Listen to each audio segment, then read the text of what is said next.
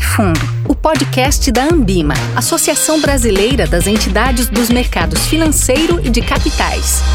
Olá, sejam muito bem-vindos e muito bem-vindas ao Vai Fundo, o podcast da Ambima. Eu sou a Soraya Barros e hoje nós vamos conversar sobre fundos estressados. Pois é, né? Os fundos estressados, eles vêm ganhando muito espaço no Brasil nos últimos anos. Se a gente considerar só as gestoras que estão atuando nesse nicho, estamos falando aí de um número que praticamente dobrou nos últimos cinco anos. Então, esse episódio ele vai tratar das oportunidades e riscos associados a esse tipo de produto. Quer saber um pouquinho mais? Mais, fica com a gente e acompanha aí o nosso bate-papo.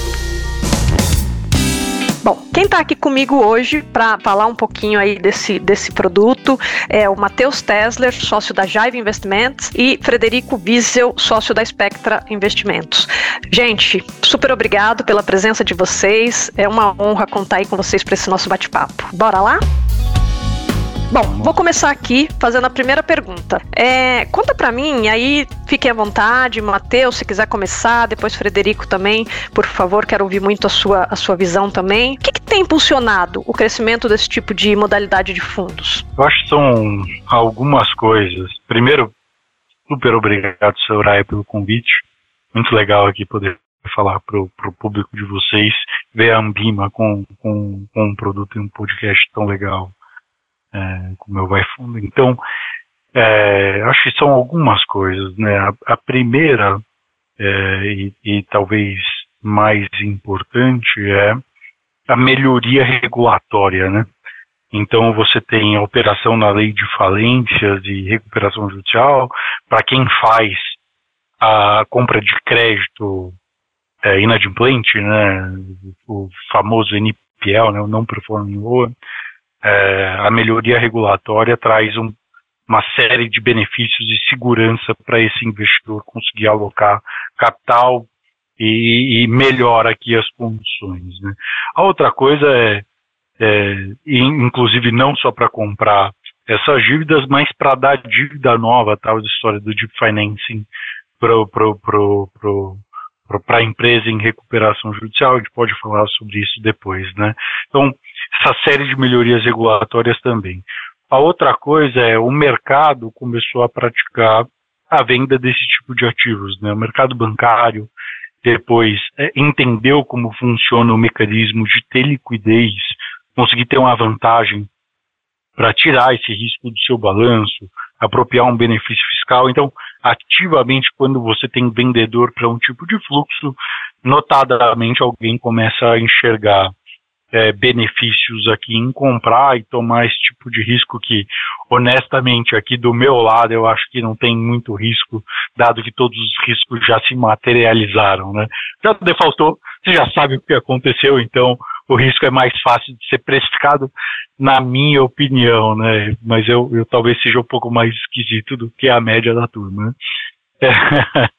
É, ah, e, e aí, por fim, e talvez tão importante quanto é, é, é, eu acho que tiveram casos que vieram aqui na frente e desbravaram e conseguiram difundir aqui o é, uma palavra que eu, que, eu, que, eu, que eu não gosto muito é conseguiram é, evangelizar ou catequizar o mercado de que tem aqui alguma coisa boa para tirar desse, desse tipo de investimento ou desse tipo de situação, né?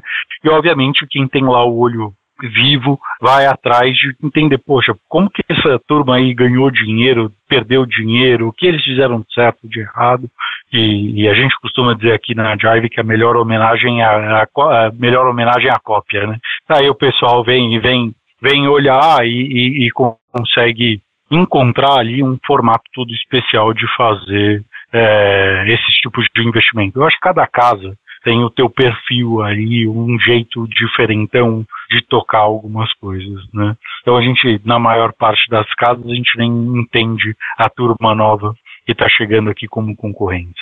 E, e para você, Frederico, como o que, que você acha que tem impulsionado aí esse produto? É, tentando complementar o Matheus, acho que a, a gente entende que o, o, crescimento de mercado ele não se deu apenas em número de gestores, que nem você comentou, né, que os, o, o número de gestores dobrou em cinco anos, não só o número de gestores, mas a evolução do dry powder do mercado para essa estratégia aumentou muito. Apenas tra traduzindo aqui, dry powder é o capital disponível para investimentos.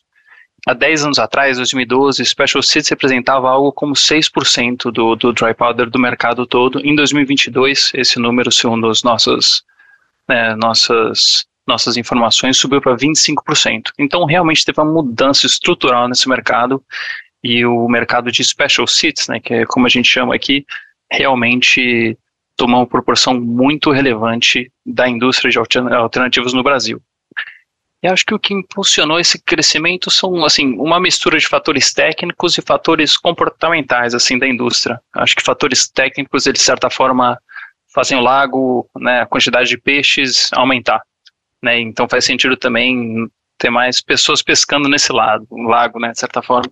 Uh, então, acho que como o Matheus bem comentou, acho os, lados, os pontos mais, assim, técnicos são, por exemplo, a lei da falência e a própria, por exemplo, expedição de precatórios, que em 2012 era algo como 7 bi, esses últimos anos passou de 30 bi, então, assim, teve um, um aumento de fato desse mercado. Mas a gente acha que tem um componente, um componente muito grande comportamental mesmo, né? Acho que o sentimento do mercado, ele, de certa forma, ele se auto-reforça, né? O mercado lá atrás, como o Matheus bem comentou, era muito menos disputado, tinha muita gente ainda catequizando esse mercado, poucas pessoas entendiam que, o que, que que, que esse mercado era. Isso atraiu novos players. Com esses novos players entrando no mercado, o retorno passado, né, cada vez ficou mais forte, porque esses novos players às vezes entravam com operações secundárias. Então, o retorno passado se tornava melhor, que atraía mais gente, né? Então, um ciclo que se reforça, mas acho que o que é importante não é muito focar no retorno passado, mas sim o retorno futuro a partir de agora, né? Então, acho que a chave é, assim, talvez na minha analogia lá de lago e, e pescadores, é ver se a, a quantidade de pescador por peixe continua fazendo sentido, né? Acho que lá atrás tinha muito, muito peixe para pouca gente pescando. Acho que o mercado aumentou, mas também a quantidade de pessoas nesse mercado aumentou ainda mais. Bom, legal. É, eu acho que tanto o Matheus como o Frederico acabaram falando aí um pouquinho da, da contribuição da lei das falências. É, Frederico, se você puder, e depois, Matheus, por favor, complementa também, eu queria que vocês pudessem explorar um pouquinho mais. Então, o que, que foi, né? O que que, que, que trouxe aí nessa reformulação da lei das falências, a própria questão de recuperação judicial, né? É, como que isso é, contribuiu de fato, então, para esse movimento que a gente está tá acompanhando? Eu acho que tem algumas coisas né, que a lei, a lei mudou e trouxe um pouco mais de solidez para o processo, tá? E aqui a gente pode dar alguns exemplos pontuais, né? Antes, a lei é, 11.101, né, é, é, que era a lei de 2005, ela propunha que o devedor fizesse é, a proposição e era a prerrogativa exclusiva do devedor fazer a proposição de um reperfilamento ou do que a gente chama de plano de recuperação judicial, tá bom? E bastava, e o credor tinha duas prerrogativas, aceitar ou rejeitar, certo? É, e aí ou ele aceitava um plano horroroso, que era aquilo que o devedor propunha, ou ele ia para um processo falimentar, que também era horroroso. Ou é o fim horrível ou horror sem fim, né? Era, eram essas duas opções que o credor tinha no Brasil, na minha opinião. A lei trouxe, ela exportou aqui, ou importou da lei americana, a possibilidade do credor propor um plano alternativo. Então você botou uma terceira opção. Eu não gostei do plano sugerido, vou me reunir aqui com os meus amigos credores e vou sugerir um plano que a gente entende que a companhia consiga pagar, seja viável e ofereça um benefício para o devedor. Essa é a regra da lei. É, isso fez com que é, os devedores passassem ou a deixar de usar os advogados o mecanismo de ganhar um pouco de dinheiro com a recuperação judicial também. Acontecia bastante, tá? É, não dá para falar nomes, casos, etc., mas era um mecanismo. É, e depois da, do advento da lei, é, você tem essa, essa alteração e fala, poxa, então não, não use do mecanismo da, o Instituto da Recuperação Judicial pra, como mecanismo de não pagar credores. Agora, se de fato o teu negócio, os credores podem se reunir e oferecer um plano alternativo, exatamente o que aconteceu na Samarco, por exemplo. Tá bom?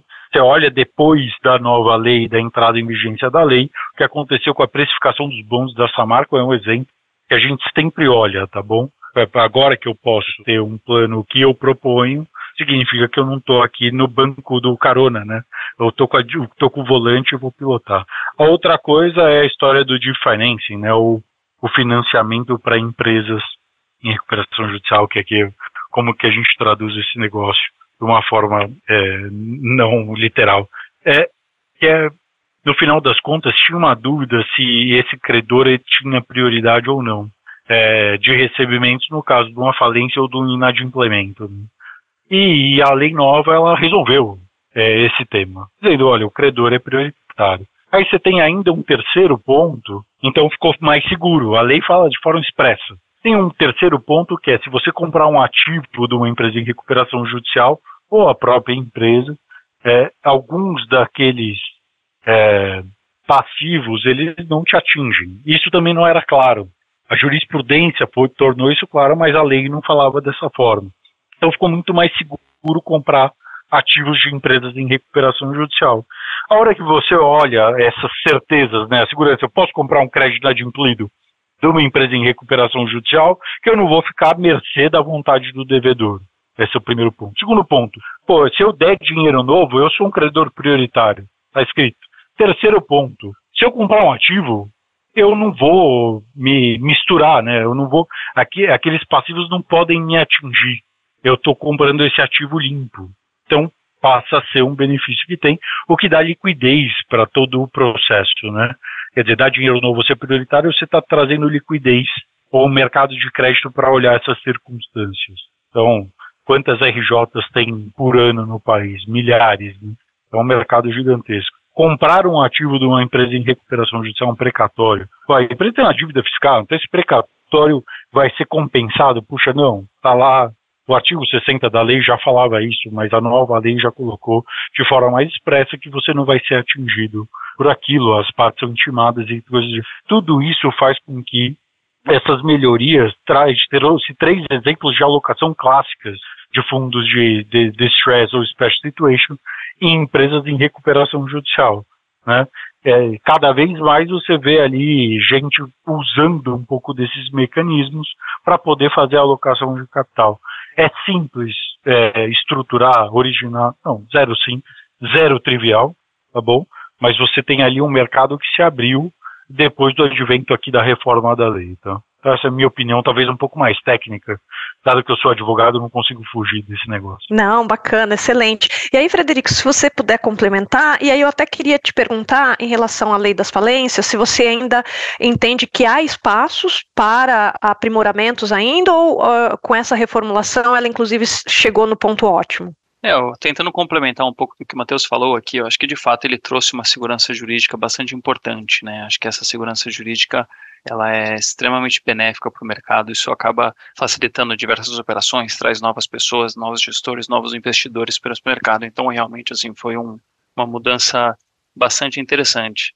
Eu acho que, em, especificamente em melhorias, eu entendo que o mercado ele vem caminhando para uma forma, né, trazendo benefícios importantes aqui para o mercado, mas a gente entende que ainda tem uma dificuldade bastante grande em execução de garantias, né? Acho que normalmente essas execuções elas seguem processos judiciais longos e custosos, então acho que esse talvez seria uma, um próximo, uma próxima evolução, uma próxima melhoria que seria bastante benéfica também para o mercado. E aí, Frederico, eu queria começar com você agora, pegando a sua analogia em relação ao lago, né, que agora a gente não tem mais peixes ali para pescar. Me conta uma coisa, é, quais os segmentos em que hoje a gente tem uma maior quantidade de ativos estressados? Por que esses segmentos? Queria que você me contasse um pouquinho aí, é, de novo com a analogia dos peixes. E aí, quais os peixes, né? Quais os tipos de tá. peixe que a gente está com mais propensão aí? Bom, acho que são talvez duas perguntas em um, né? Acho que a primeira é como que esses ativos estressados são distribuídos na economia, e acho que a nossa visão é que eles são mais ou menos uniformemente distribuídos nesses setores, mas acho que o ponto é quais transações acontecem, né? Uh, o fato das empresas em, em situação estressada serem uniformemente uh, distribuídos não quer dizer que os investimentos sejam uniformemente distribuídos. Então tem algumas indústrias que elas, que os atuantes, as empresas, elas possuem ativos fixos que são mais passíveis para reestruturação. Então indo num outro extremo, por exemplo, empresas de tecnologia, elas geralmente não têm ativos reais ou são ativos intangíveis que são mais difíceis de você fazer algum tipo de reestruturação. Né? Então, esses mercados, essas, essas empresas, é, elas têm uma dificuldade um pouquinho mais estrutural de, de passarem por reestruturação. Não é à toa que os fundos principais de, né, de, de stress, eles focam nesse ramo de, de, de empresas que têm assim, um, um, lado, né, um lado esquerdo do balanço mais forte, por assim dizer. Né? Então, acho que, acho que isso talvez tenha... A forma como as empresas são distribuídas não, não é exatamente como a distribuição de investimentos é, é feita, tá? Mas eu acho que também aqui a Spectra a gente não só olha empresas, né, mas a gente, a gente é um alocador também, então a gente investe em outros gestores, então acho que até gostaria de citar um pouquinho como que a gente vê os gestores atuando né, todos esses gestores que você começou falando, né, que, que cresceu bastante nesse mercado de special seats, a gente vê, assim, a gente divide o setor de special seats em basicamente seis caixinhas, crédito privado estruturado, legal claims, NPL, distress equity, debt to equity e deep finance. Uh, curiosamente, a gente vê o grosso do special seats focando em créditos privados estruturados, tá? Uh, a gente acha que isso é onde a maioria dos players tem olhado, tem alocado boa parte do capital, em crédito privado estruturado. E, curiosamente, a gente aqui na Spectra acha que essas outras classes, legal claims, né, distress equity, deep finance, são coisas que até são um pouquinho mais desarbitrado, mas acho que ainda né, o grosso está indo para crédito privado estruturado. E você, Matheus, qual é a sua visão em relação a isso? Acho que o, o Frederico colocou aqui uma, um jeito de olhar bem, né? Eu acho que é, é um pouco do, do, da experiência anterior desse, desse entrante no mercado ou desse gestor, né? O mercado, é, característica das pessoas é ter começado suas carreiras em bancos, né, onde as pessoas passaram pelas mesas de crédito e, e às vezes de trading de bonds e coisas do gênero. Então, é, é muito comum você exercitar o lado forte do, do corpo, né? Assim, poxa, eu escrevo com a mão direita, continuo escrevendo com a mão direita e tal, é, e assim por diante, né? É, aqui na, na, na Jive a gente de fato está olhando para estratégias aqui um pouco mais arbitradas, como o Frederico colocou, né? Então a gente começou fazendo NPL, né? E aonde a gente acha até na nossa alocação sempre corresponde ali entre 20 e 30% da nossa alocação nos fundos é, séries a séries. Né? Um, porque eu acho que a gente encontrou um jeito especial de fazer esse negócio. Dois, porque talvez é onde a, a, a parte forte do nosso corpo vá também mais adiante. Depois a gente aprendeu a fazer um pouco de legal claims, hoje está fazendo um pouco de debt to equity e coisas do gênero, exatamente tentando migrar ali onde tem mais é, alfa para capturar ao longo do tempo, tentando fazer com que os nossos fundos entreguem performances é, diferentes é, daquele usual CDI+, né? A gente está tentando olhar e se colar aqui do, do que o mercado mais tem praticado. Obviamente você vai é, aprendendo, já está fazendo isso aqui há 12 anos, né? Então você vai aprendendo a fazer coisas novas, as situações vão te levando aqui a exercitar e tem inúmeras transações que podem exercitar esse lado. Fora isso, né, eu acho que tem é, mão de obra sendo treinada ao longo do tempo. Né? Então eu acho que a expansão da indústria, você vê gestoras nichadas, né? Quando eu digo para você logo no começo, e cada um faz, tem o seu jeito próprio de fazer, é, é, é um pouco disso que o Frederico falou. Poxa, tem aqui essas seis caixinhas, né? Eu acho que você tem poucos competidores que conseguem preencher três dessas caixas e conseguem criar um portfólio um pouco mais diversificado, né? Pro bem e pro mal, né? Mais diversificado, você tende a ter retornos mais estáveis, uma coisa compensar a outra, 100% das coisas derem certo é uma, uma porrada, né? Mas no final das contas é isso que, que a gente com, começa a ver, a gente começa a olhar os concorrentes, né? Então você vê muitos gestores muito nichados, né? É, hoje eu estava aqui falando com um dos nossos investidores e a pergunta foi essa: como que você está vendo a, o teu, o teu ambiente competitivo? Né?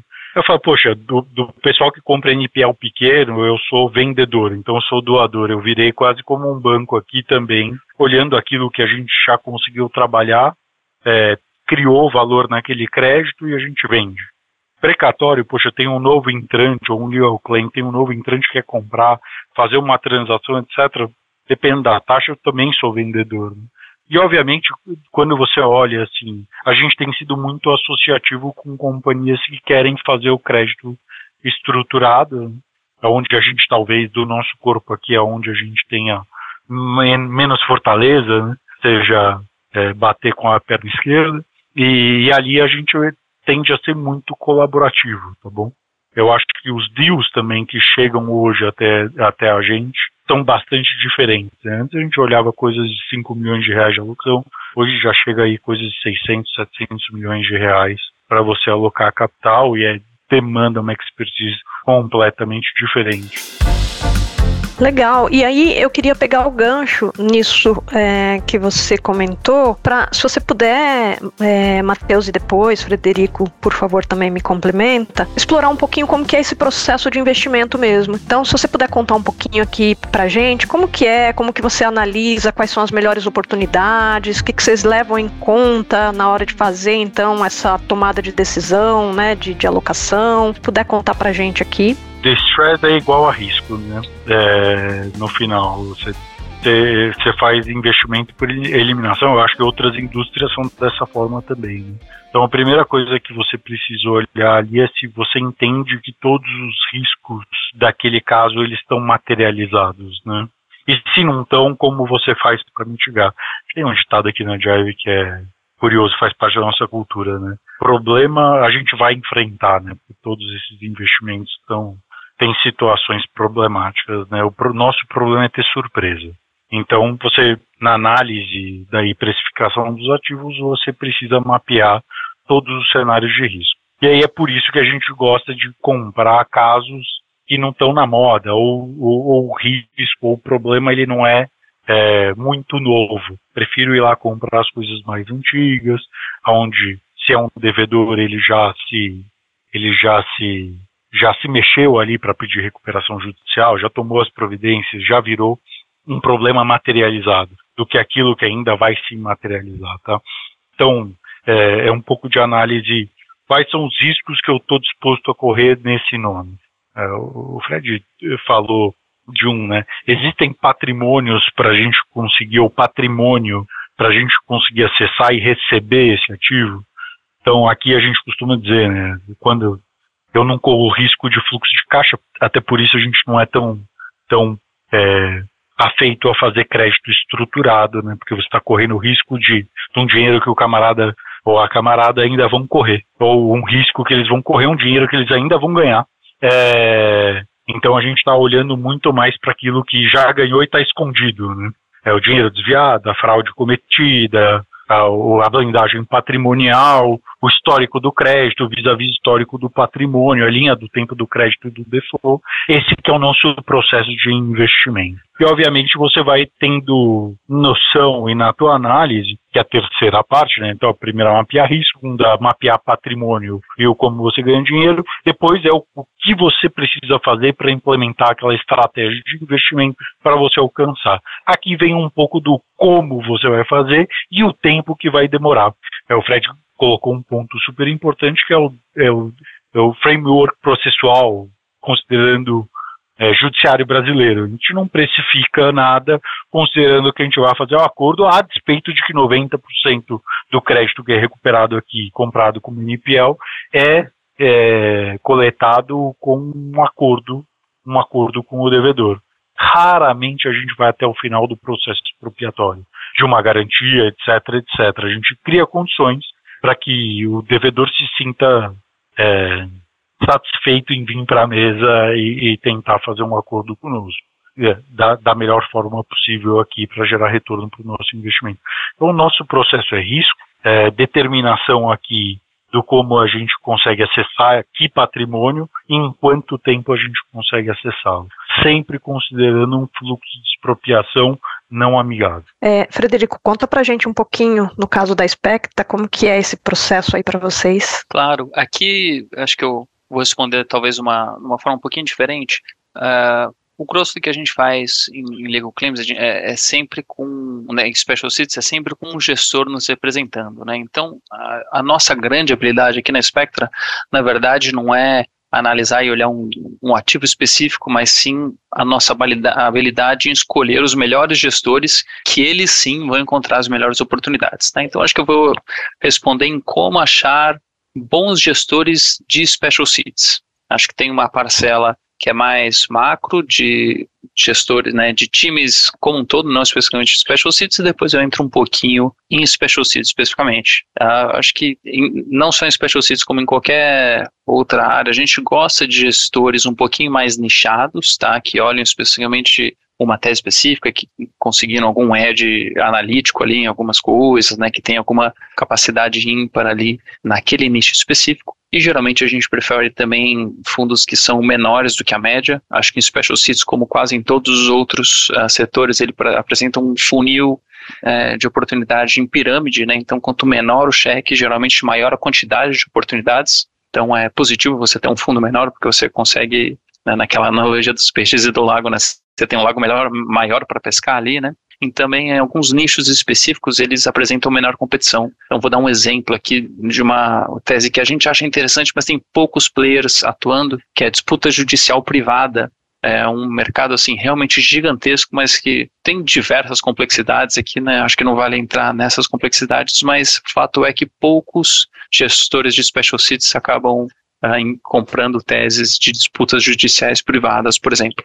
E acho que outro ponto é mais a nossa habilidade de entender o relacionamento de times. Então a gente tem toda a análise de, né, de como que esse time interage, como que é a dinâmica societária, quais são as motivações das pessoas, como que eles interagem entre si. A gente até contrata uma psicóloga no nosso processo de diligência para conversar com cada um deles. Então a gente consegue ter uma visão um pouquinho mais aprofundada da qualidade e da dinâmica desse time. E agora entrando um pouquinho mais em special seats, eu acho que ele é um, é um mercado que ele exige um conhecimento profundo em finanças, mas também um conhecimento profundo jurídico.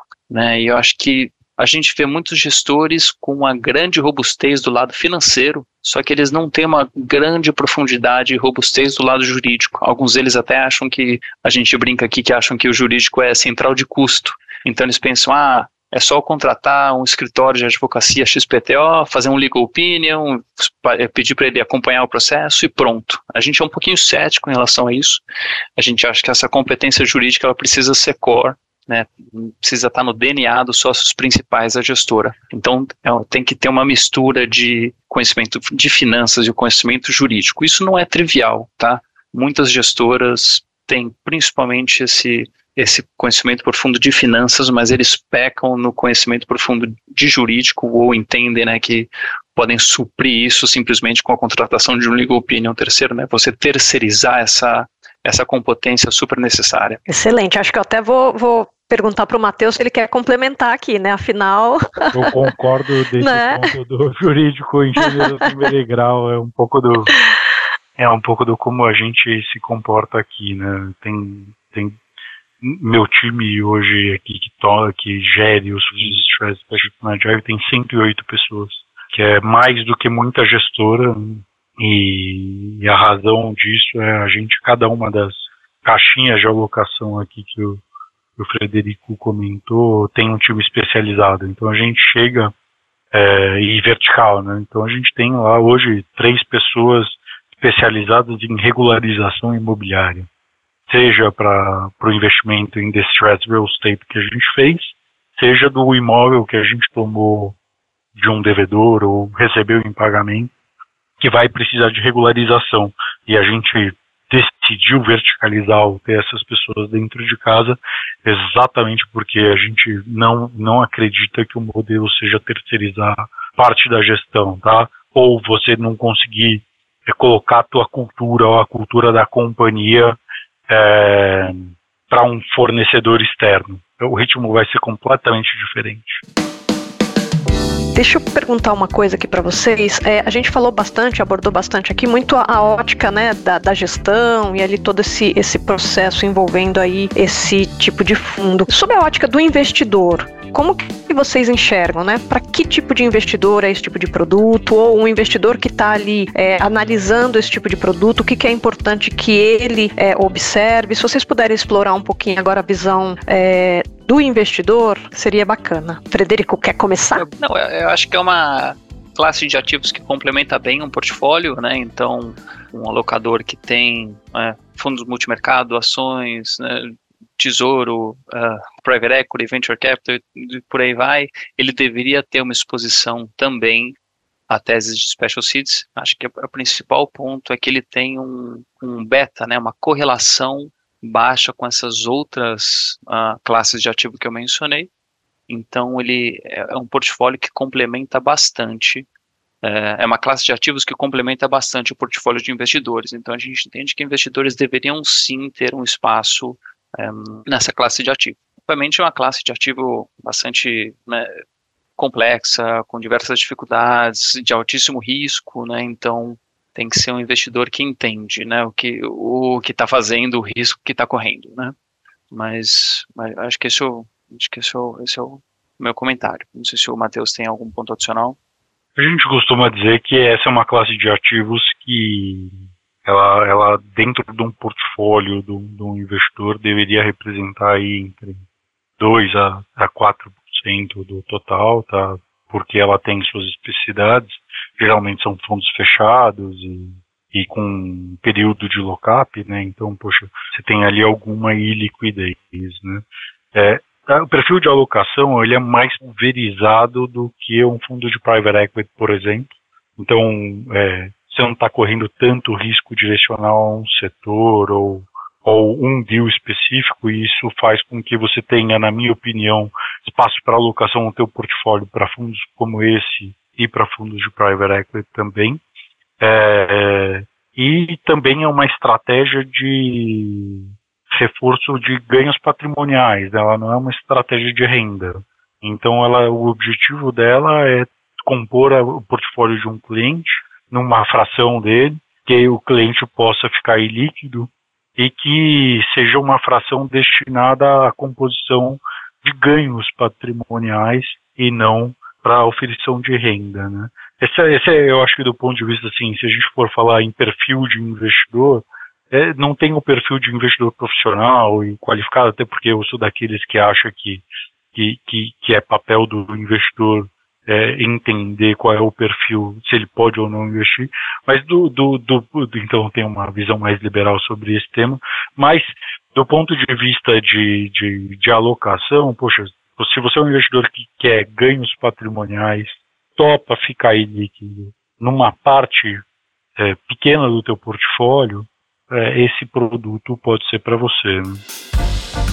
Legal, ou seja, precisa estar alinhado com o apetite de risco, né? Que, que aquele investidor tem, né? 100%. É isso. É, bom, eu, eu tenho que falar aqui sobre um assunto que até saiu uma pesquisa recente, que foi uma das palavras mais buscadas, o tema mais falado aí no, em 2023, que é inteligência artificial. Para esse mundo de vocês, quando a gente pensa aqui no, no, no processo de investimento, no, no, né, em ativos estressados, vocês acham que a inteligência artificial ela pode ajudar? E se sim, como? Queria que vocês me explorassem um pouco aqui esse, esse assunto que está né, tá aqui super em voga aí é, para a gente debater um pouquinho. A resposta é sim, a resposta a gente deveria usar mais, inclusive. No final das contas, a gente se honra, né? E nas nossas apresentações institucionais, a gente costuma dizer que a gente tem centenas de robôs que trabalham para a gente aqui 24 por 7. Né? É, o nosso negócio está baseado em cruzamento de dados públicos sobre patrimônio, pessoas e comportamento.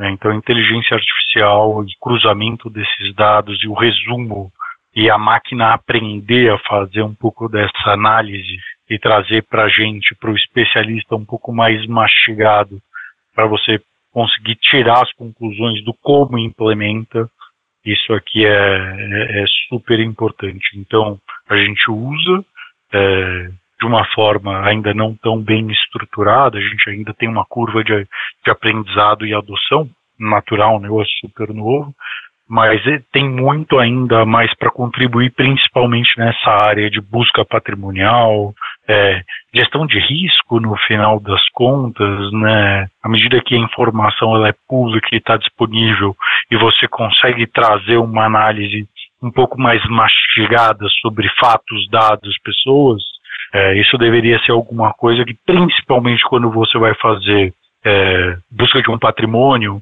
mas um negócio pouco trivial nos fundos de crédito, especificação de um aval. Quanto vale o aval? Vale o IR? Coisa antiquada, deve ter um pouco mais para te dizer isso sobre estruturas patrimoniais, onde um camarada tem casa, o que o clube que ele frequenta, a conta de luz que ele paga está em nome dele, mas a, o patrimônio não, e assim e assim por diante, né? Um pouco das coisas que a gente faz é, por aqui, né? Obviamente tudo respeitando a lei de proteção é, aos dados pessoais. Né? Então, no, fi, no, final das contas, é, inteligência artificial está presente no nosso negócio. Talvez a gente não chamasse assim há um tempo atrás. Hoje em dia a gente chama. Tem muita coisa ainda para ser adotada, principalmente na precificação de riscos e, e, e cruzamento de dados, né? É, e, e, ganho de eficiência aqui no dia a dia. Então, é, é mandatório para todo gestor que faz esse tipo de atividade inclusive de crédito estruturado né, na precificação de aval, conseguir acessar esse tipo de, de, de solução tecnológica. Você, Frederico, concorda? Tem espaço? Qual o tamanho desse espaço aqui para inteligência artificial? É, acho que dá para separar entre back-office e burocracia e ganho de eficiência interno e, de fato, geração de valor e criação de alfa nos investimentos e nas análises.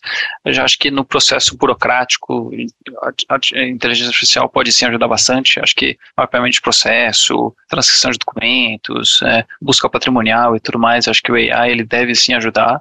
Uh, mas a gente acha que ainda está bastante longe do AI ser grande diferencial na capacidade de análise e de geração de alfa. Acho que a gente ainda não está lá. Então acho que pelo menos nesse curto médio prazo a gente vê o AI ajudando mais processos burocráticos, back-office do que de fato geração de alfa.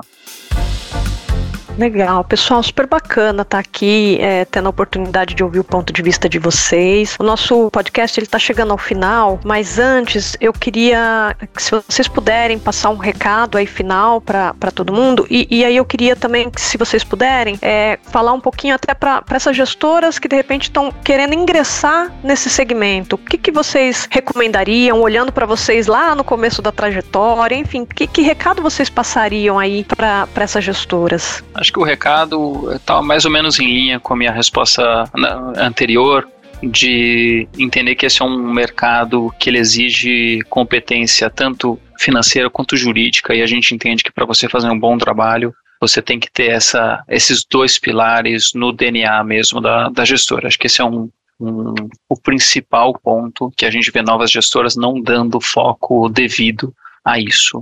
Uh, então, acho que esse é talvez seja a, a, principal mensagem que a gente queira deixar aqui para novos gestores. Acho que como recado final, aqui como Spectra, a gente continua bastante animado e interessado no, no mercado. A gente acha que é um mercado estruturalmente interessante, que tende a apresentar boas oportunidades e retornos atrativos. Né? A gente entende que, na verdade, a arbitragem ele tem diminuído desse mercado, dado o aumento bastante relevante de players, tá? Então, geralmente, diminuição de retorno e arbitragem do mercado, eles andam, assim, de mão dadas com o maior número de interessados, né? Então, acho que, por um lado, é, tiveram essas mudanças estruturais que fez esse mercado crescer e novos players surgindo, mas agora é um mercado muito mais competitivo, muito mais complexo do que foi no passado. Então, acho que o segundo recado é não se baseie nos retornos passados, né, uh, desse mercado. Acho que esse é um, um segundo recado que a gente queria deixar. Acho que, afinal, queria só agradecer também o convite a chance de passar um pouquinho aqui da visão da Spectra.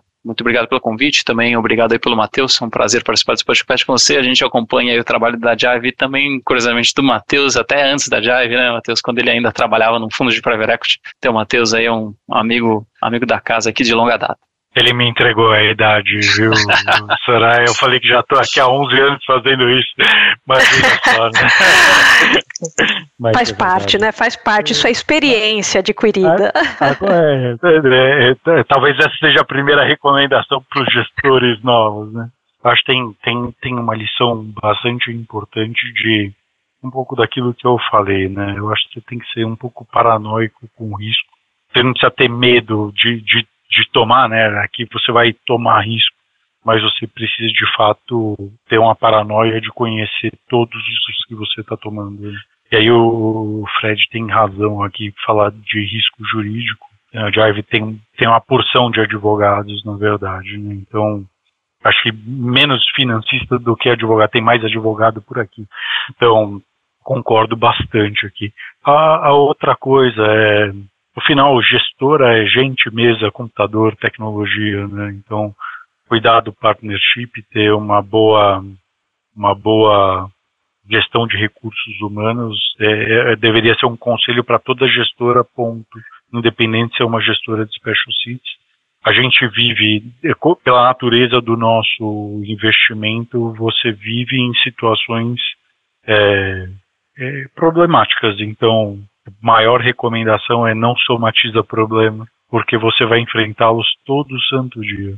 É, e, e, então você precisa ter uma casca psicológica e é esse ponto que o Fred falou na análise. De fato é muito importante é cuidar da saúde mental do partnership, porque você vai passar por alguns apertos e vai ser e é natural um pouco aqui desse do negócio que você escolheu investir em distress ou situações especiais, tá?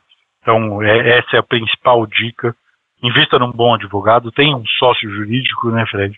Invista na saúde mental e, e problema vai fazer parte do teu dia a dia. Então somatiza. Excelente dica, obrigado, Matheus. Super obrigado, Soraya, pela oportunidade também. Não, eu que quero super agradecer, Frederico, Matheus. Acho que foi um papo super enriquecedor. Obrigada mesmo por dispor aí do tempo de vocês, passar a visão de vocês aí sobre, sobre esse tipo de produto. Bom, é isso, pessoal. O Vai Fundo de hoje acabou, mas a gente já está preparando aí um próximo episódio. Obrigado, até logo e até mais. Tchau, tchau, gente. Vai Fundo, um podcast da Ambima, Associação Brasileira das Entidades dos Mercados Financeiro e de Capitais. Uma produção da Coarup. Apresentação: Soraya Barros. Roteiro: Nélio Abade. Produção: Rome Aikawa. Edição de áudio: Rodrigo Soter. Supervisão: Keila Castro.